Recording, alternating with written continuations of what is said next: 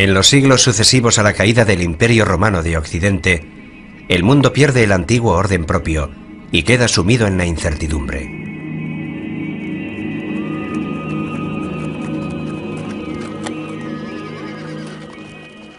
La fe religiosa se convierte en el único punto de estabilidad en este mundo tan inestable. Y a los seres humanos de la Edad Media solo les queda confiar en ella, en su búsqueda de consuelo y esperanza.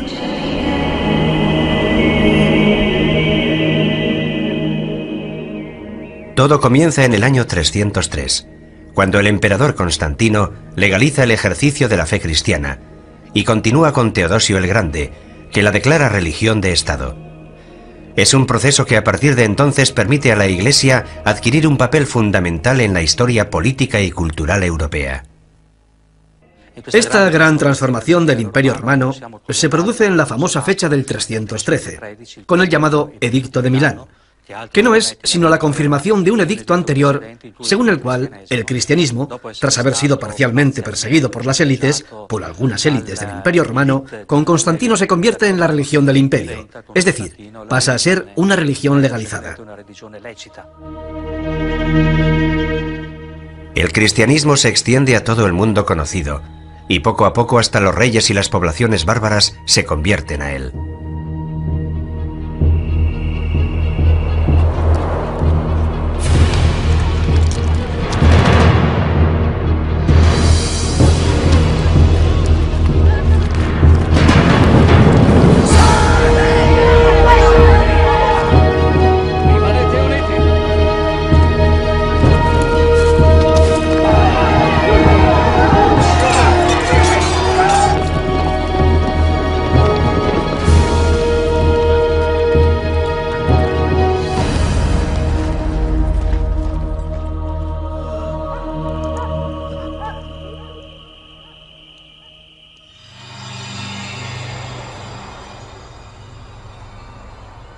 Se mueve en una realidad en la que conviven lo visible y lo invisible. Y lo sobrenatural irrumpe con mucha frecuencia en la vida cotidiana.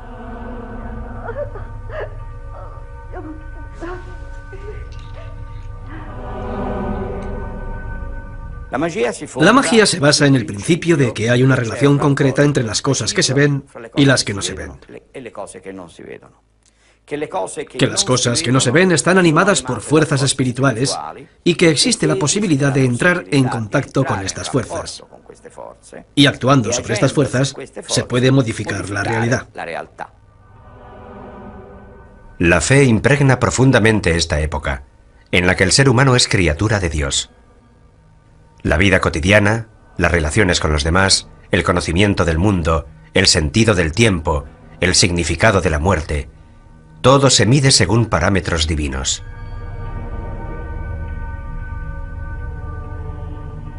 En las zonas rurales se mantienen los rituales propiciatorios y las prácticas animistas, signos de la unión ancestral con la tierra.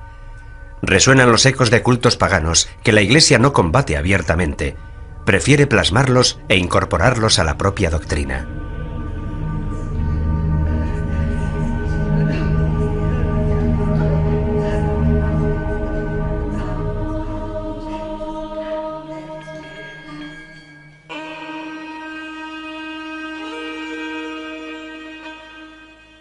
En el siglo XII nacen las universidades, que se convierten en nuevos puntos de referencia culturales.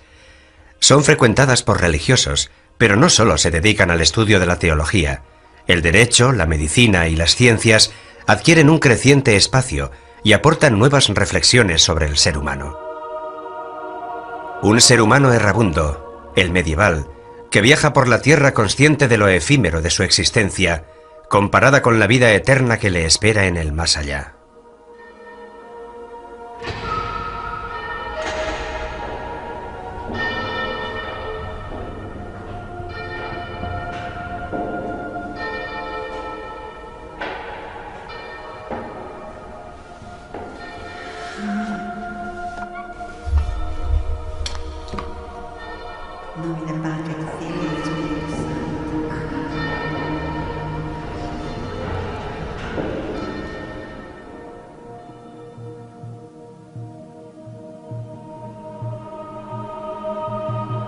En el largo milenio medieval, todo debería ser inmutable, mientras todo se transforma lentamente.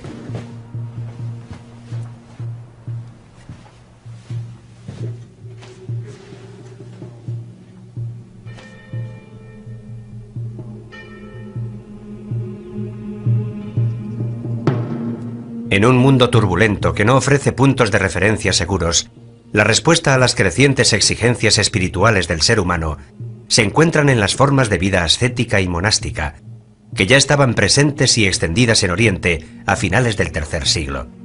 Se renuncia al mundo para emprender un camino de perfección, eligiendo una vida eremítica e ingresando en una comunidad religiosa. En el instante en el que el cristianismo pasa a ser religión oficial, corre también el riesgo de convertirse en la religión de las élites. El monacato surge como exigencia de un cristianismo radical, es decir, de un cristianismo que no ha olvidado la espera del retorno del Señor, un cristianismo que no quiere dejarse manipular. Es un cristianismo que encuentra su lugar geográfico en zonas desérticas, pero sobre todo encuentra su zona espiritual en la radicalidad. Un cristianismo que corre el riesgo, como de hecho lo ha corrido, de convertirse en la religión oficial del imperio, más allá de sus aspectos positivos.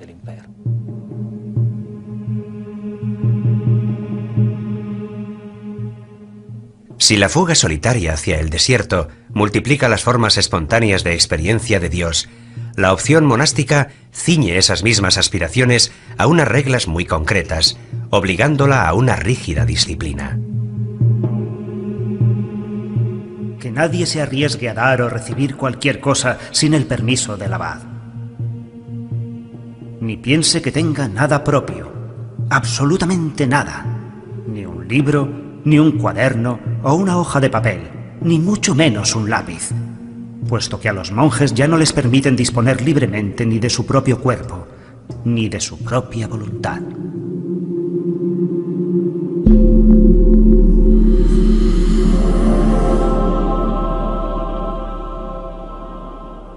El monasterio se sitúa dentro de la realidad medieval como un mundo aparte, autónomo y autosuficiente, que puede permitirse ignorar la realidad que se desarrolla al otro lado de los muros.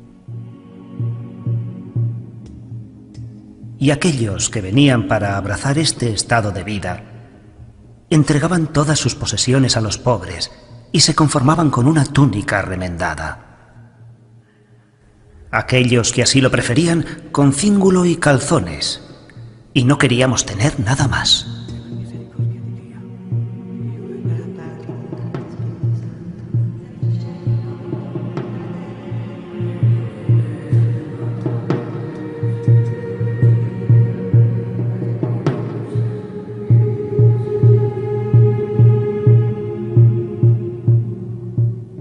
El monasterio es un intento de crear una pequeña comunidad cristiana completamente autónoma intramuros, donde se pueda ejercer, donde se pueda vivir plenamente la opción de vida cristiana. La regla más difundida es la formalizada por San Benito de Nursia en la primera mitad del siglo VI. Ora et labora.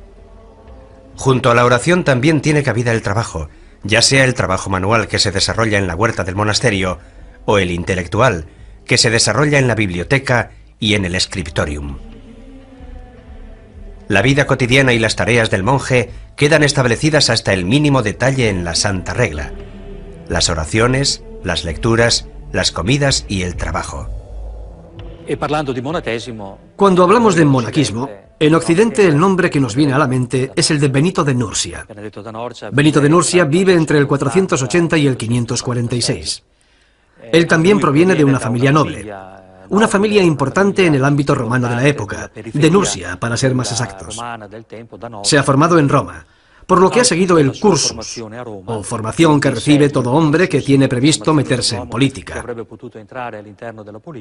Se decide por la vida monástica, primero en Subiaco, cerca de Roma, y posteriormente en el monasterio de Montecassino, en una serie de vivencias relatadas por el mismo San Gregorio Magno.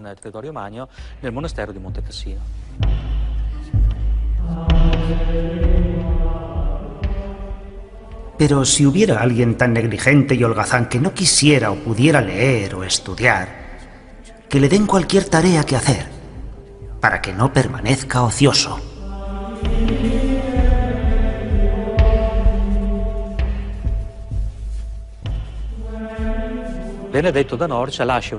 Benito de Nursia deja una regla que actualmente sabemos que no fue enteramente obra suya, sino más bien la reelaboración del estilo de vida en los monasterios de su tiempo, que se prolongará sucesivamente en la época carolingia.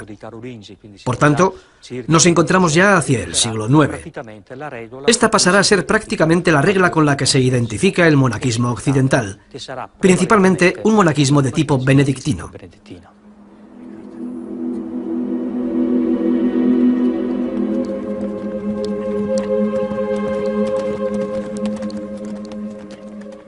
¿Cuál era la importancia de la regla de San Benito? ¿Y por qué la regla de San Benito sustituye en el siglo IX a las demás reglas monásticas que imperaban en otros monasterios? Porque la regla de San Benito tiene un equilibrio propio, distribuido en sus 70 capítulos, en los que todo está organizado a través de ese equilibrio que proviene de la tradición y experiencia de las romanitas, de la cultura romana.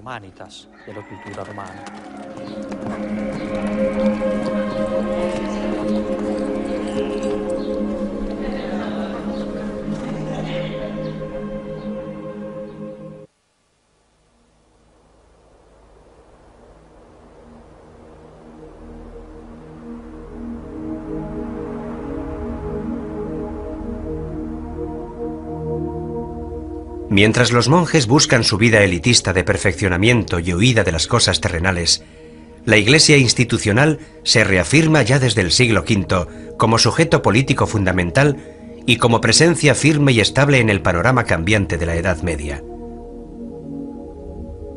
El ordenamiento de la Iglesia, calcado de las estructuras administrativas romanas, también se mantiene tras la caída del Imperio romano. La figura de referencia para las comunidades de fieles es el obispo.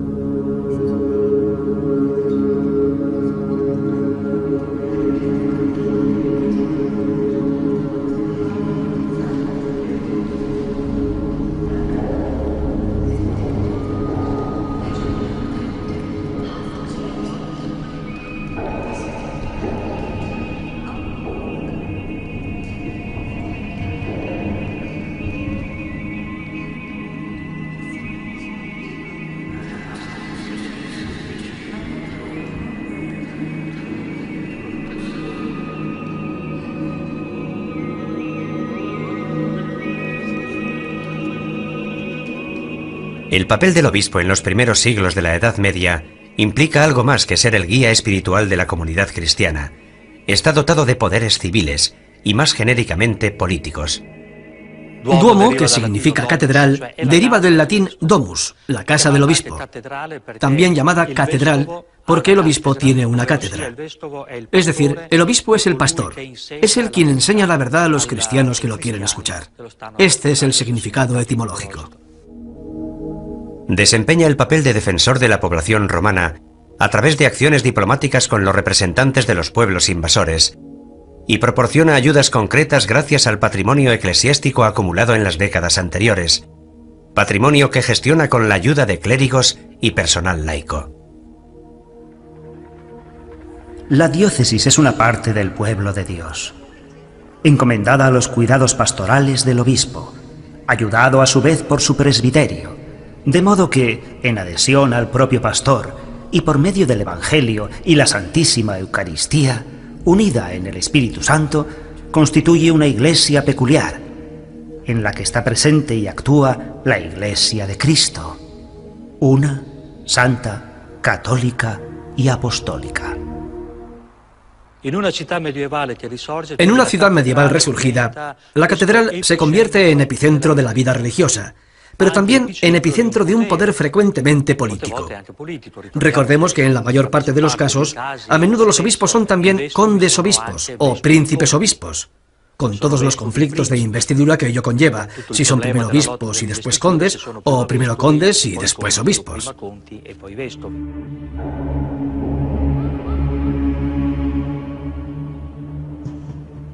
Desde finales del siglo VI, la administración civil y la religiosa establecen una intrincada relación mutua. La Iglesia, con sus representantes en el territorio, se convierte en opositor político y psicológico de otras formas de organización social y se erige a sí misma como heredera del desaparecido imperio romano. Los obispos, que en muchos casos desempeñan funciones civiles, se distancian progresivamente del papel de hombres de la Iglesia y se unen al rey, al emperador o a los señores locales.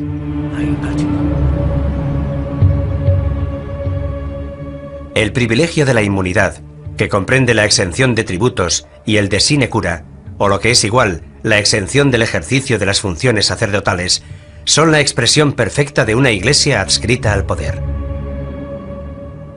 La simonía, término que indica la compraventa de cargos públicos y la oferta de los servicios propios al mejor postor, se convierte en un fenómeno muy extendido. Asimismo, el nicolaísmo, es decir, la práctica común de los sacerdotes de casarse, suscita las críticas de aquellos que preferirían que los eclesiásticos volvieran a un estilo de vida y un ejercicio de las funciones espirituales más auténticos. una parola forte este movimiento se caracteriza por la búsqueda del regreso a las formas de la Iglesia primitiva. Esto quiere decir que la consigna que impregna estos movimientos provocará su desencuentro con la Iglesia oficial, por lo que acabarán siendo declarados heréticos o no reconocidos. Es el regreso a las formas de la Iglesia primitiva. ¿Y cuál es la característica principal de la forma de la Iglesia primitiva? La de ser pobre. Gregorio VII es el Papa de la Reforma. Su Dictatus Pape del año 1075 pretende el retorno de la Iglesia a sus funciones de ejemplo y guía cristiana y reafirma la superioridad del sumo pontífice por encima de las demás autoridades terrenales. Tras las reformas gregorianas, el desencuentro es inevitable. La lucha entre el emperador Enrique IV y el Papa Gregorio VII por las investiduras de los obispos oculta otros problemas de índole más general, como quién es el verdadero heredero de Roma, ¿Qué figura puede aspirar a desempeñar un papel completamente universal y dónde están los límites entre el poder de la Iglesia y el poder del Estado? Es una pugna entre el poder espiritual y el poder temporal.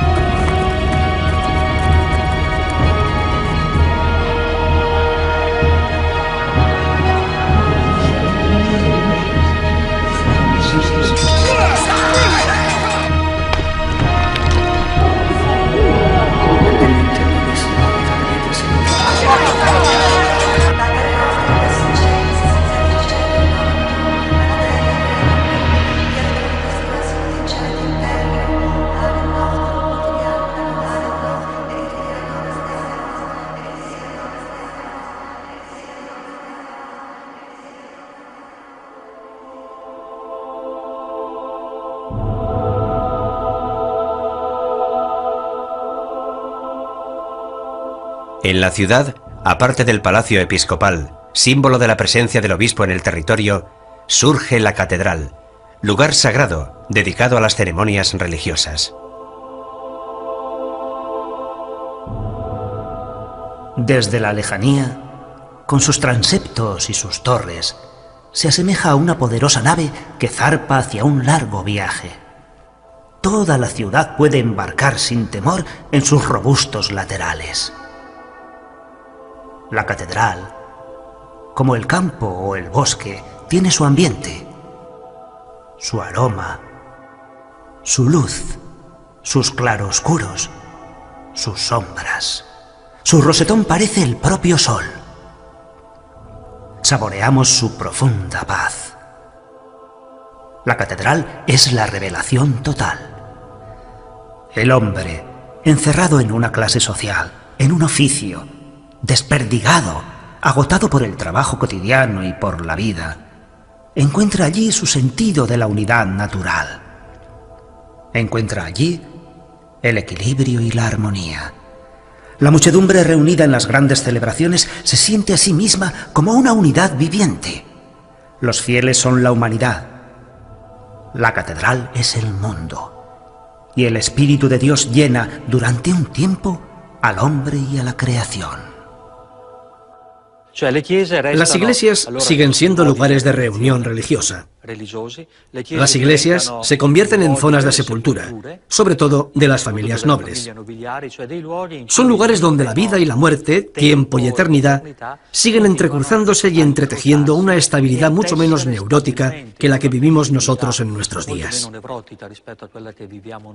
Ellos viven este entramado, este bosquejo del transcurso del tiempo, su significado y sus relaciones. Y todo esto sucede en un lugar con una profunda caracterización religiosa. Nosotros hemos perdido esta percepción. Tal vez uno de nuestros problemas hoy en día sea, cuando vienen los visitantes por interés o curiosidad turística, cómo lograr darles los códigos interpretativos sobre estas arquitecturas o sobre estas series de pinturas o esculturas que contemplan. Ya no son capaces de interpretarlos en el significado original del código, el que tenía inicialmente, porque han cambiado los modelos interpretativos.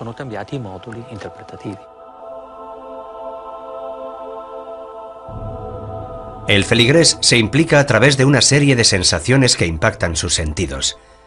La vista se detiene en el desarrollo de la ceremonia y las decoraciones pictóricas y ornamentales de las paredes. El olfato está estimulado por el olor a incienso. El oído se estremece por las palabras leídas y declamadas en latín, una lengua incomprensible para los fieles, pero también por la música y los cantos.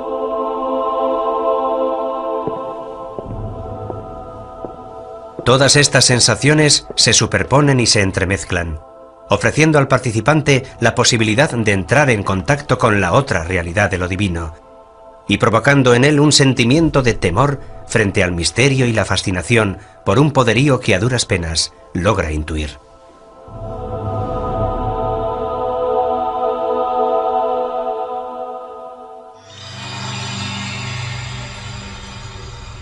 En la Edad Media la catedral es un lugar abierto, donde tiene lugar una amplia serie de momentos colectivos, como las reuniones de las autoridades, las ceremonias de entrega de títulos honoríficos, las asambleas de asociaciones ciudadanas o la recepción de importantes personalidades extranjeras.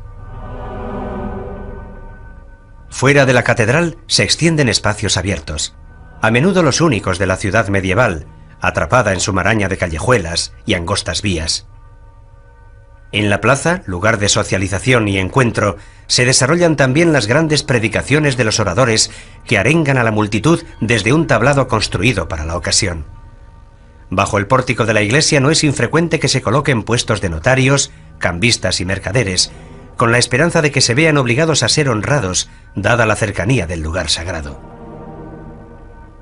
Estos espacios de socialización de noche también pueden convertirse en puntos de encuentro para citas clandestinas, sobre todo en los apartados cementerios, siempre que no haya temor a molestar el sueño de los muertos que allí reposan.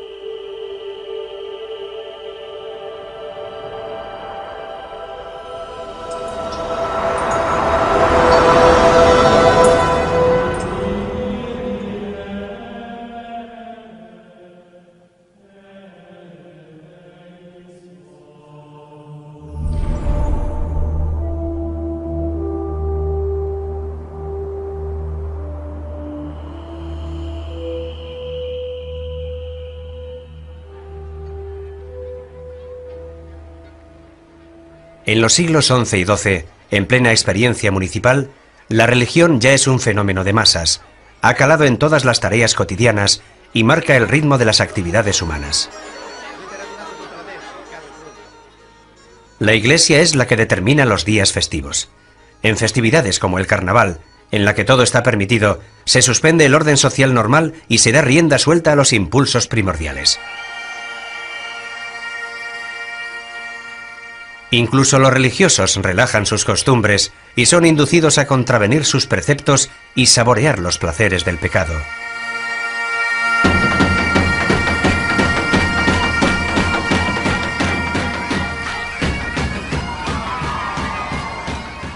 El carnaval es la fiesta en la que puede pasar de todo. Y todos están autorizados a transgredir sin atenerse a las consecuencias.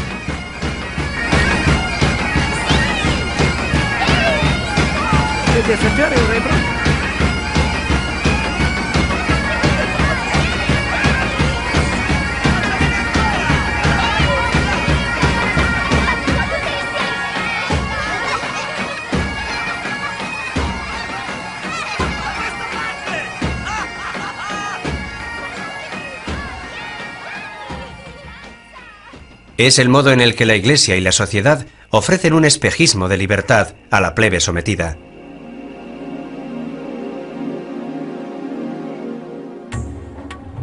Hay multitud de ocasiones en las que los ciudadanos se reúnen para celebrar la pertenencia a una colectividad cuyo valor se reconoce, de la que cada cual forma parte y en la que se sienten orgullosos de vivir.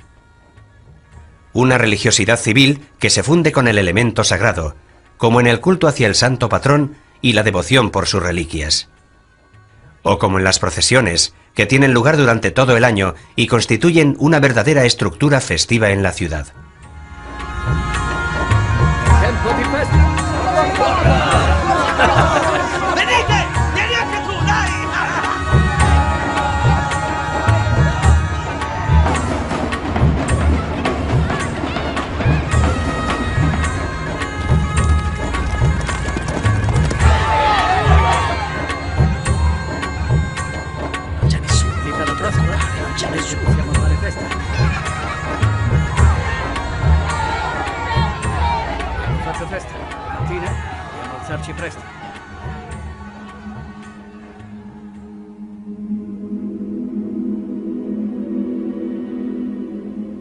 La transmisión de la cultura también se realiza a través de la óptica religiosa.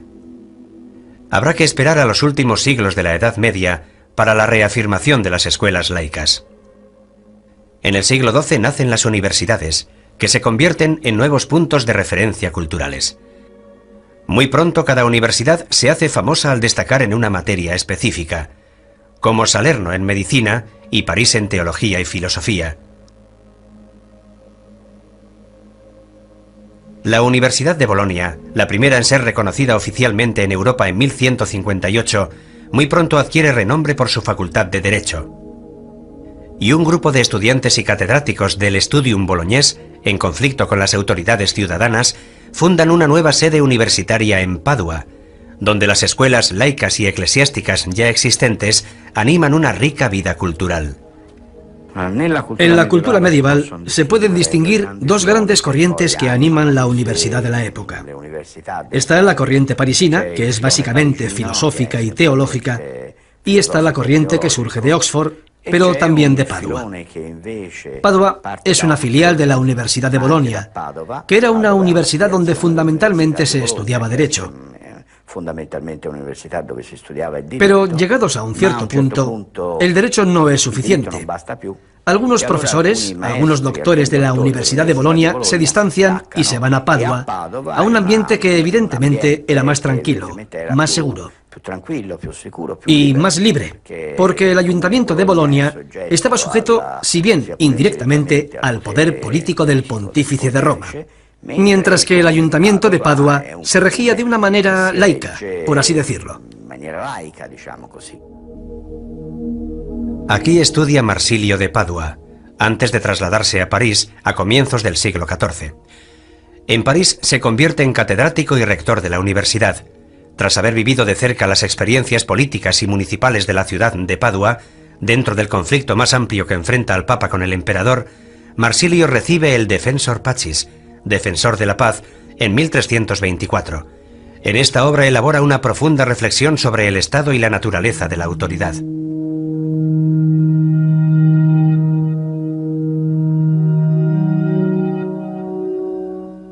Digamos, por tanto, que el legislador o la causa primigenia y eficiente de la ley es el pueblo.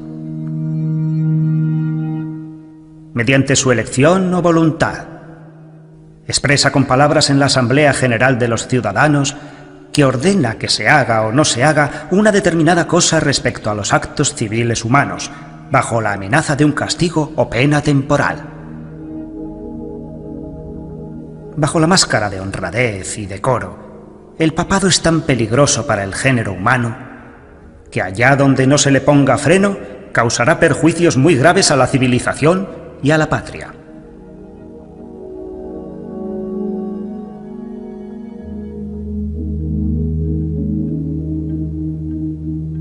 Las universidades se expanden por toda Europa e inmediatamente luchan por asegurarse una autonomía cultural y organizativa constituyen asambleas con cargos directivos y con poder de decisión, eligiendo al rector dentro de su cuerpo estudiantil. Enseguida estos centros de estudio atraen alumnos y profesores de toda Europa, lo que da testimonio de la gran movilidad de la época, pese a las dificultades y peligros de los viajes. Naturalmente, la lengua común es el latín. También surgen grupos de estudiantes universitarios pobres y vagabundos que van de universidad en universidad, aunque son más bien asiduos de tascas y tabernas, anticonformistas que cantan las bondades del vino, el juego y el amor, y que huyen de la encorsetada sociedad de la época.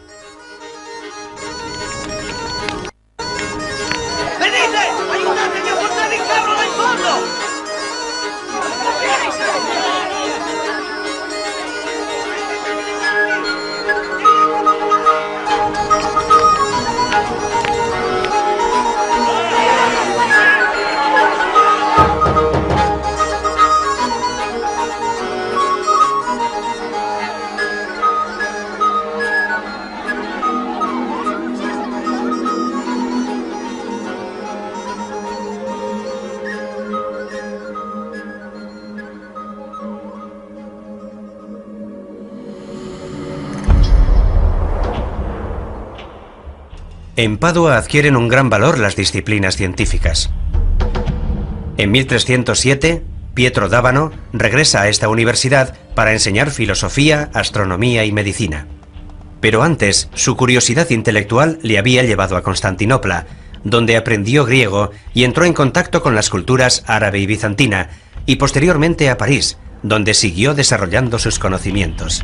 La característica de Pietro Dávano, que asimiló las enseñanzas de Averroes y por tanto de Aristóteles a través de las fuentes árabes, es que buscó dar un sentido a la naturaleza mediante el uso de la lógica. Naturalmente, esto implica, en primera instancia, la filosofía en relación con la astrología, porque son las estrellas, los cuerpos celestes, los que gobiernan y determinan las cosas materiales de este mundo. Partiendo de la voluntad de observar directamente los fenómenos naturales y buscando una explicación a su funcionamiento, Pietro Dávano logra sintetizar conjuntamente la astrología y la medicina. La astrología es necesaria para usar los medicamentos en el instante más adecuado, cuando la luna esté atemperada por planetas positivos. En caso contrario, es mejor no intervenir quirúrgicamente. La aplicación de técnicas médicas y quirúrgicas no puede prescindir del conocimiento de las características zodiacales específicas del ser humano, ni de la constante y atenta investigación de la bóveda celeste, en esa unión entre microcosmos y macrocosmos, que es uno de los rasgos más peculiares de la mentalidad medieval.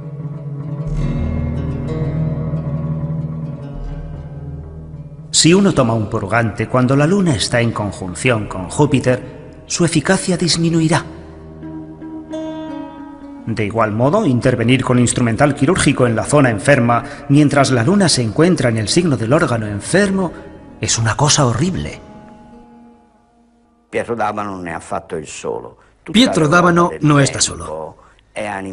Toda la Europa de la época está entusiasmada ante los conocimientos importados a través del mundo árabe y judío, que aciertan de lleno en un problema extremadamente práctico y concreto en la realidad.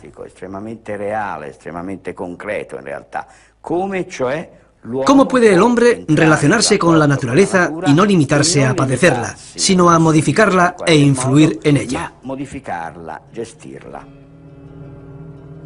Pietro Dávano adquiere mala fama con sus teorías. De hecho, la Inquisición lo acusa de herejía y nigromancia. Sin embargo, recibió la solidaridad de las autoridades municipales, que lo defendieron durante su procesamiento. Cuenta la leyenda que tras su muerte, su cuerpo fue exhumado y quemado en la hoguera para conjurar el regreso a la tierra de semejante hereje.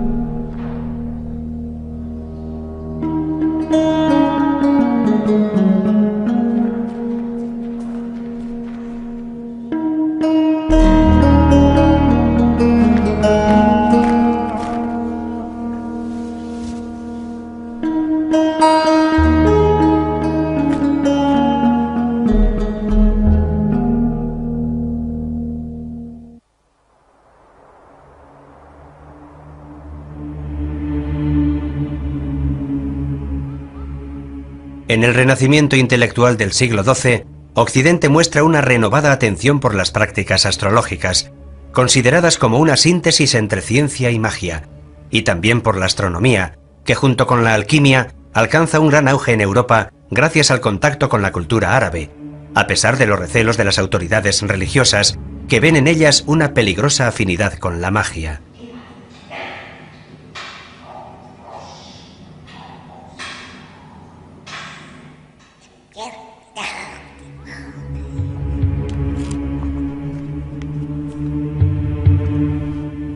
Intelectuales como el franciscano Ruggiero Bacone o el dominico Alberto Magno aparecen como eruditos sabedores de que la magia puede ser un instrumento de conocimiento de los misterios del cosmos. Se produce una revalorización de la magia como técnica al servicio de los objetivos prácticos del ser humano. Es una tendencia cultural que distingue entre la magia buena y natural, la que busca descubrir los secretos de la propia naturaleza, y la magia negra, ceremonial y demoníaca.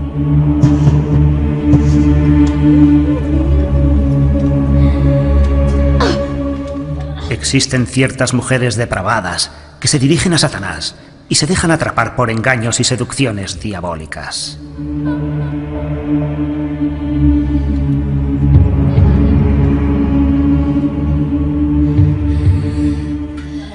Creen y aseguran cabalgar por la noche a lomos de ciertas bestias en pos de Diana, diosa de los paganos, y en compañía de otras mujeres. Afirman que atraviesan amplios territorios, amparadas por el silencio de la noche, obedecen sus órdenes y algunas noches el diablo las llama a su servicio. La la bruja es la mujer que elabora pociones mágicas, filtros de amor o venenos, y que se transforma en otras cosas. Se puede convertir en ave nocturna, puede matar a niños, incluso provoca abortos. Esta es la imagen general de las brujas. Las brujas, cuando eran procesadas por la Inquisición, siempre estaban acusadas de haber matado a niños, de haber robado su manteca para elaborar ungüentos milagrosos, ungüentos mágicos, y también de tomar parte en fiestas nocturnas, diabólicas, lo que nosotros conocemos como aquelarres, y de fornicar con el demonio. Las estructuras mentales paganas persisten agazapadas bajo una adhesión superficial a la nueva religión, en la que la adoración de los santos y sus reliquias mantiene una ancestral relación con lo sagrado, lo arcano, lo desconocido. Pero quiera el cielo que solo sean ellas las que hayan sucumbido a sus falsas creencias y que no hayan arrastrado a otros muchos a la perdición de sus almas. Tanto es así que muchos se han dejado convencer por estos engaños y creen que todo aquello es verdad. De este modo se alejan de la verdadera fe y cometen los errores de los paganos. y creen que aparte de nuestro único Dios, existen otros dioses o divinidades.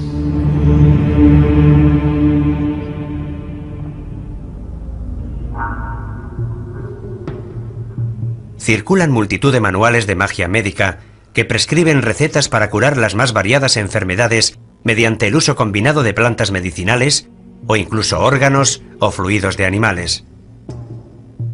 Es evidente que el descubrimiento de su efecto curativo es más bien fruto de una larga experiencia transmitida de generación en generación.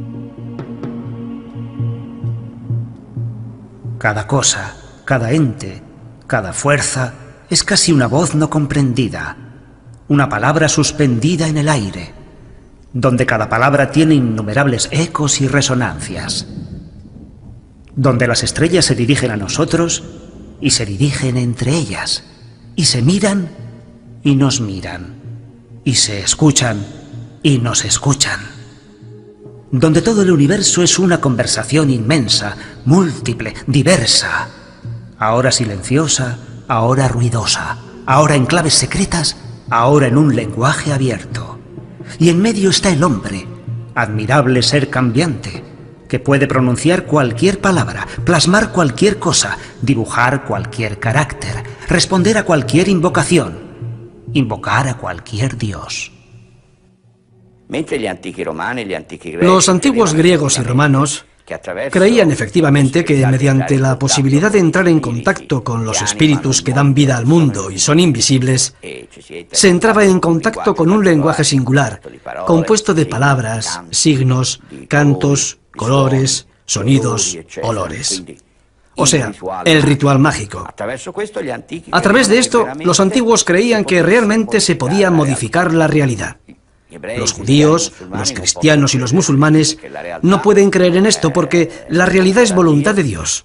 La realidad se ve en lo creado. Dios es el único dueño de la creación. Los hombres, aunque tengan la capacidad del conocimiento, no pueden doblegar la voluntad de Dios. Solo Dios gobierna los espíritus. Pero incluso el judaísmo y el islam tienen sus herejes. Y en el transcurso del siglo XII empiezan a circular rituales de origen judío o de musulmán que enseñan a dejarse guiar por los espíritus y a obtener lo que se desea dejándose llevar por los espíritus.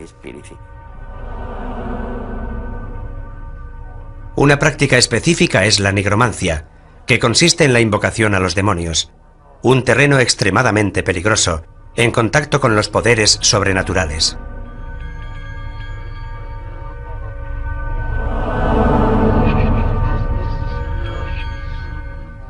La palabra es un elemento fundamental del ritual mágico.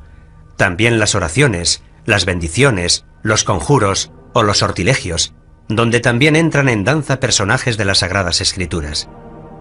En cambio, los exorcismos ocupan un lugar aparte. Por una parte están codificados por la Iglesia y por otra están ligados a las tradiciones folclóricas. Se realizan para liberar a una persona de la posesión demoníaca en el nombre y poder de nuestro Señor Jesucristo, sé erradicado de la Iglesia de Dios y de las almas redimidas por la preciada sangre del Cordero de Dios.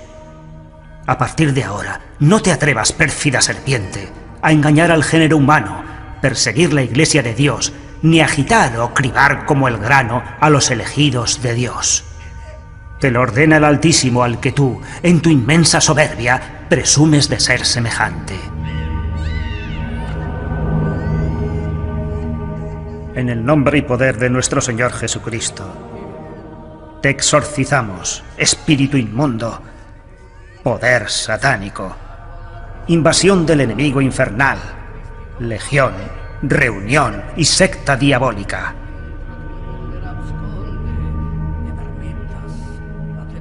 Que Dios se muestre y sus enemigos se alejarán. Y que huyan de Él aquellos que lo odian.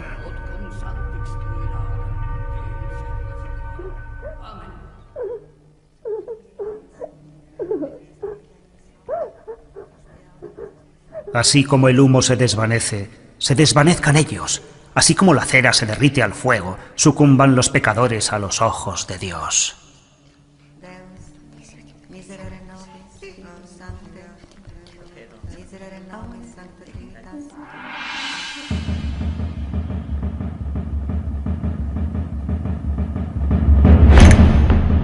A partir del siglo XIV, las autoridades eclesiásticas extienden sus recelos a todo lo que tenga que ver con la esfera de lo mágico.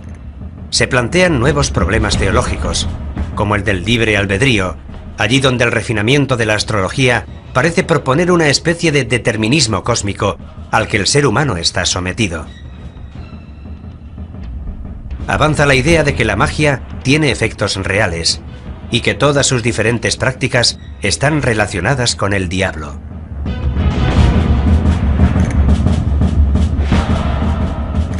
Brujas y herejes se reúnen de noche, generalmente en lugares solitarios, en campos o en montes, en iglesias desacralizadas o en lugares dejados de la mano de Dios.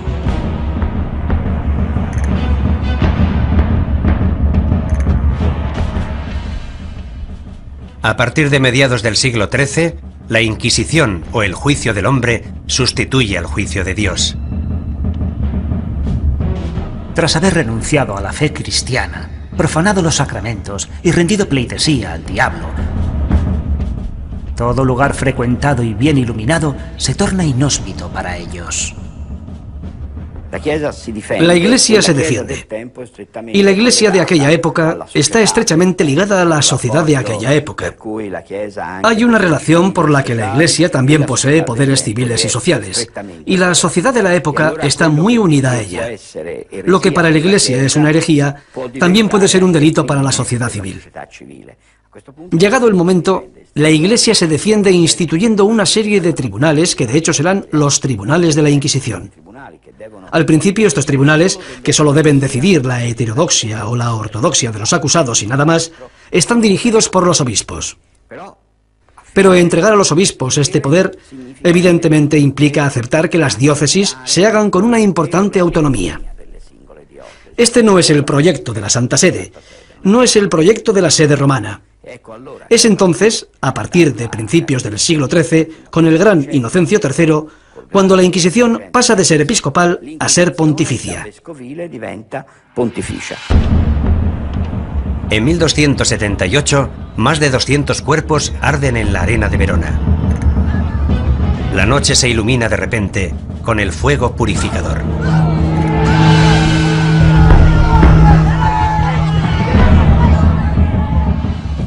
Buscadlos en guaridas y escondrijos similares. Sacadlos de allí y matadlos a todos. Dios reconocerá a los suyos. De este modo caiga el admirable castigo divino.